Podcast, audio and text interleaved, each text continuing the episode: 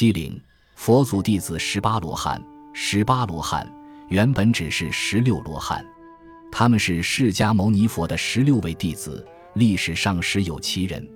据说他们受到释迦牟尼佛的嘱托，不入涅盘，常住世间，弘扬佛法。五代时贯修和尚所绘的十六罗汉图。另外，北宋文学家苏轼曾给贯修《十六罗汉图》各配有赞诗一首。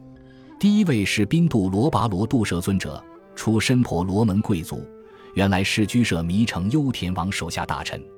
他的长相奇特，眉长数寸，发白如霜，俗称长眉罗汉。中国禅林食堂常常供其像。唐玄奘译法住记说他住在西区托尼州。苏轼赞诗曰。白蝶在西，贝多在中，目视超然，望经与人，面如百昼，不受刀剑，无心扫除，留此残雪。第二位是迦诺迦伐搓尊者，他是知道一切善恶法的声闻弟子，住在北方迦湿弥罗国。苏轼赞诗曰：“其年何老，灿然复少。我知其心，佛不忘笑。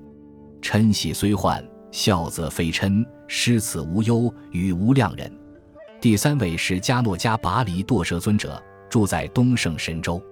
苏轼赞诗曰：“扬眉注目，俯膝横幅，问此大事，为言惟默，默如雷电，言如墙壁，非言非默，百祖世事。”第四位是苏频陀尊者，住在北居泸州。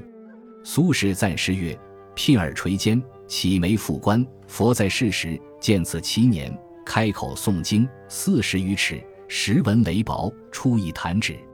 第五位是诺举罗尊者，住在南瞻部洲。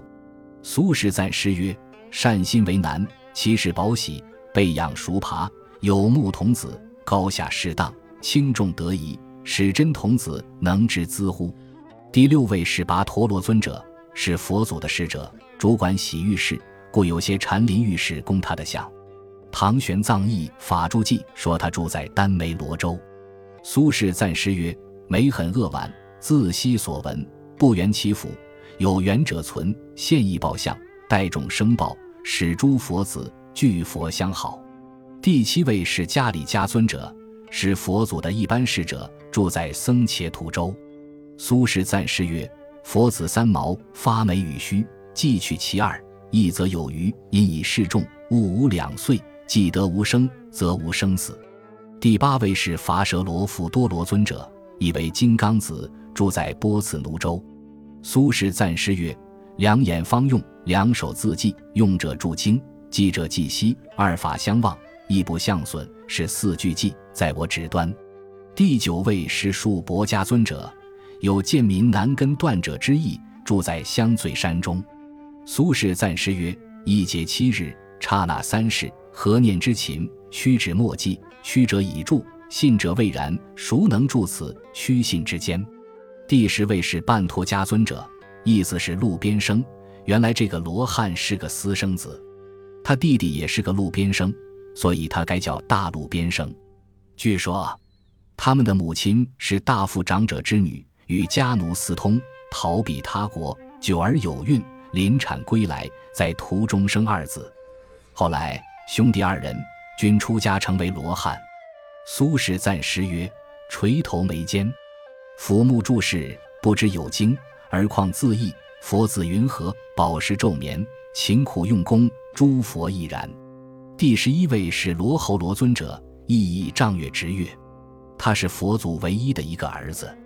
据说佛祖出家之夜，其俗时的妻子怀孕，六年后，佛祖成道之夜月食时。罗侯罗尊者降生，他出家后成为佛祖的十大弟子之一，号称密行第一，住在毕力阳衢州。苏轼赞诗曰：“面门月圆，童子殿烂，适合猛容，作威喜观，龙象之势，于鸟所惊，以是幻身，维护法成。”第十二位是那迦西内尊者，意义龙君，西称那先比丘，生于佛祖灭后，七岁出家。住在广半度波山，苏轼赞诗曰：“以恶入物，如火自热；以信入佛，如水自湿。垂肩捧手，为谁前进？大师无德，水火无功。第十三位是因阶陀尊者，住在广斜山中。苏轼赞诗曰：“捧经持珠，杖则以肩，执杖而起。经珠乃贤，不行不立，不坐不卧。问师此时，经杖何在？”第十四位是伐那婆斯尊者，住在可住山中。苏轼赞诗曰：“心如死灰，形如槁木，神妙万物，苍岩骨肉，铁磬水鸣，荣骨传声，呼之不闻，不呼眼称。”第十五位是阿什多尊者，住在旧峰山中。